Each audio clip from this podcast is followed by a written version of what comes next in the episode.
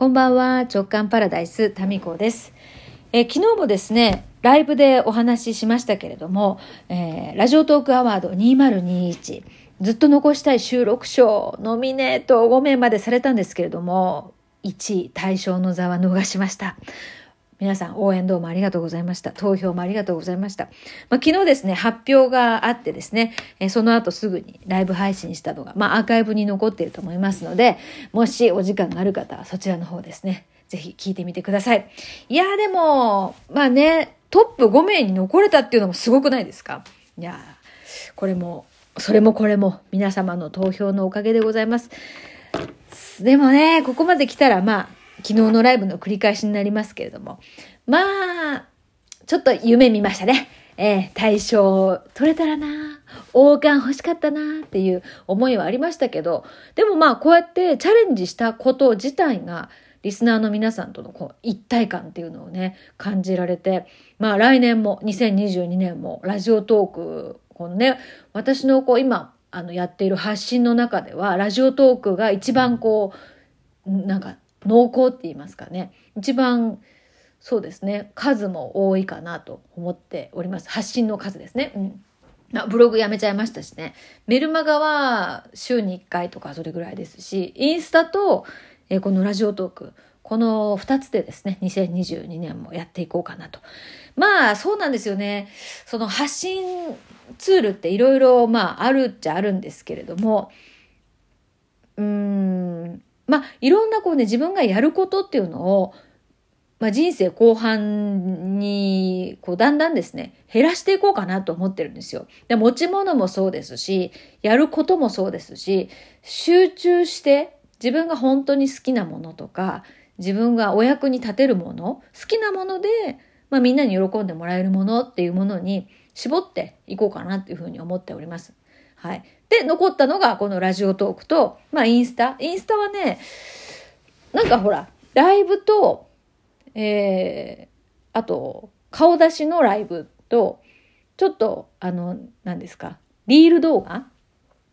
で、まあ私ですね、昔実はテレビ局時代にですね、あの、コマーシャルとかを作ってたんですね。番組のコマーシャル。で、自分の担当してる番組の番宣ってやつですよね。あれを作るのがすごく好きで、まあ大体15秒から30秒のあの音楽つけてテロップ入れて画像ありの、その画像とテロップと音楽。この3つでですね、まあナレーションもあの時にはあったんですけど、まあそういう素材で、えー、15秒、30秒の映像を作るっていうのはすっごい好きだったんですよ。もうそれは自分のですね、業務外の仕事だったので、そこはね、お給料とかはつかなかったんですけども、でも好きでね、それはやってたんですね。で、いうのが、まあ、インスタって私の好きなものが全部できる環境にあるので、ライブも好きですし、うん。なので、まあ、インスタとこのラジオトーク、この2つで2022年あとまあメルマガもそうですけどね、行こうかなと思っております。はい。えー、そうですね。だからまあやることをどんどん人生後半持つもの、やることを減らしていきたいな。まあまだ早いですけど、まあ、まあもし100歳までというふうに人生を見たときに51歳ってもう折り返し地点過ぎてますからね。うん、わかんないです。100歳までいかないかもしれないし、とにかくもう持ち物とかですね、やることを減らしていく。で、減らしていって、その好きなもの、残ったものに自分のエネルギー、時間をつぎ込みたいなっていうふうに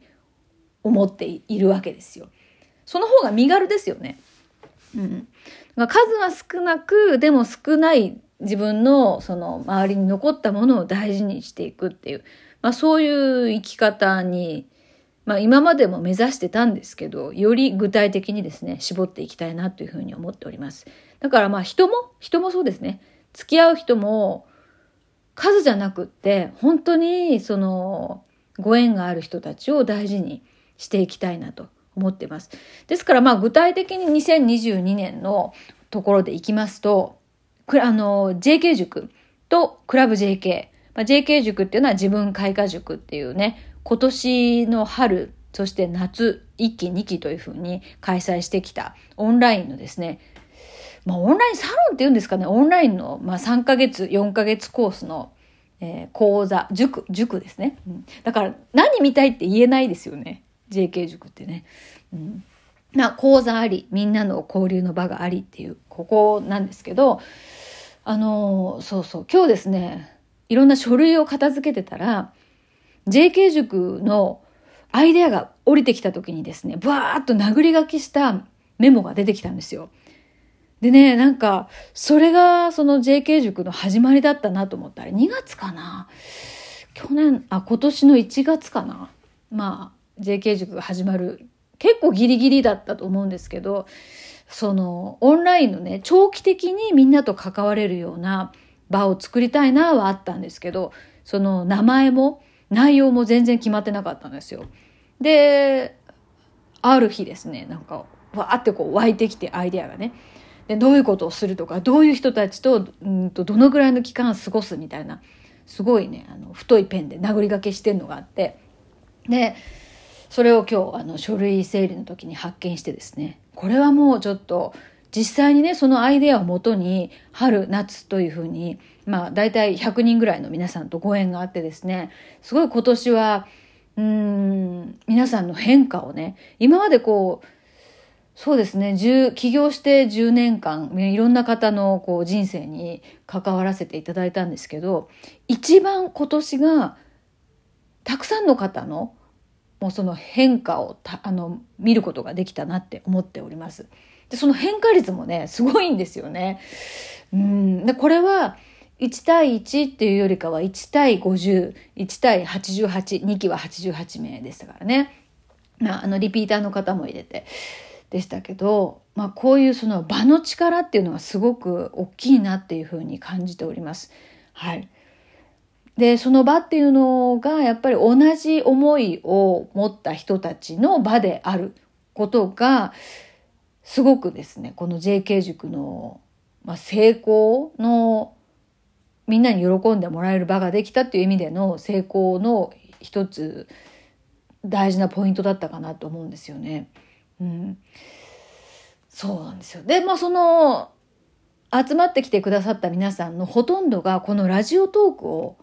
聞いて、日々その、まあ私のこう、何ですかね、私の雰囲気とか、まあ私が考えてることとか、目指す世界観とかっていうのに、まあ、共鳴してくださってる方が、あの、参加してくれてるっていうところが非常にですね、この JK 塾の場が、だからね、皆さん、その参加してくださった皆さんがよくコメントをしてくれるのが、JK 塾やばいっていう。なんかこの言葉に、まあ、どうやばいのかっていうのはね、まあ、興味がある方はぜひ来年3期に参加していただきたいんですが、やばいっていう、なんかでもその一言に尽きるなと。何がやばいかっていうとね、何が起こるかわからないんですよ。で、その、何が起こるかわからないっていうのが、誰も想像できない、けれどもその人にとって最高の上を行く最高の展開になるっていうのがね、これがね、不思議だなって思います。まあこれは場の力ですよね、きっとね。うん。で、まあ私がですね、そんなにですね、まあご存知の通り、何かずば抜けて何かができるとか、何かが、何ですかね、特別ななんか特別にすごいっていうところが、まあないんですよね。普通なんですよ、普通。まあ特別によく喋るとかあるかもしれないけど、普通の51歳なんですよ。普通の感覚。まあ超庶民的というか、まあそこが多分ね、この一つの、なんですか、ここもポイントになってるのかもしれませんよね。だから私が何かすごくて集まってるわけじゃなくて、こういう場を作りますっていう、まあ一つのこう場作りの係なんですよ。で、そこにみんなが集まってきて、そのみんながすごいっていうね、まあそういう JK 塾の元になった、そのね、なんかコピー、コピー失敗用紙の、えー、裏、裏にバーって書いてあるんですけど、そのね、えー、紙を、まあ、この JK 塾のみんなにはですね、ちょっと年末にアップして、みんなで共有しようかなって、こういうふうに書いてあったことが全部実現してるよっていうことをね、なんか、まあ、まだ1年経ってないですけどねその下書きを書いた時からなんか感慨深いなっていうふうに思います。はい何の話だったっけ？そうだ。あ、そう。え、えー、っと、まあ、このラジオトーク、そうそう、ラジオトークとインスタっていうのを2022年も大事に。そして、えー、関わる人たちっていうのもですね、本当にこう、まあ、こういうこう、私が日々話してるような内容に共感してくれる人、うん。で、このラジオトークだけでもですね、すごく人生、こう、いい感じに変わってきましたっていうお声はいただいてるんですけど、まあ、これは私からのこう、一方方向な、一方通行じゃないですか。で、JK 塾は双方向のやり取りができるので、よりこう近い感じがして、もうファミリーみたいな感じにね、えー、なってますよね、みんなね。うん。まあ、そういうこう、まあ、人たちを大事にしていきたいなっていうふうに思っています。で、物もね、今回、今年も大掃除で、だいぶ処分したんですよ。特に書類とか、あとね、今まではこれ当然取っとくでしょうみたいな感じで、えー、置いてたものも今回ですね、ごっそり処分したんですね。でも結構笑っちゃったのが、あの、アロマオイルを私定期的にね、取ってたんですよ。うん。で、そのアロマオイルって全部使い切らなくないですか？で、ちょっと残ってるのとか、ちょっとしか使ってないものっていうのが、どんどん溜まってってて、で、それをね、うまく収納しようっていう頭しかなかったんですけど、とかもうそれ何年前みたいな。もう4年ぐらい前のアロマオイルとかがあって、もうそれ多分オイル酸化してるよね って思ってですね。今回、まあ、ちょっとお高いアロマオイルなんですけど、古いものはもう全部処分しましたね。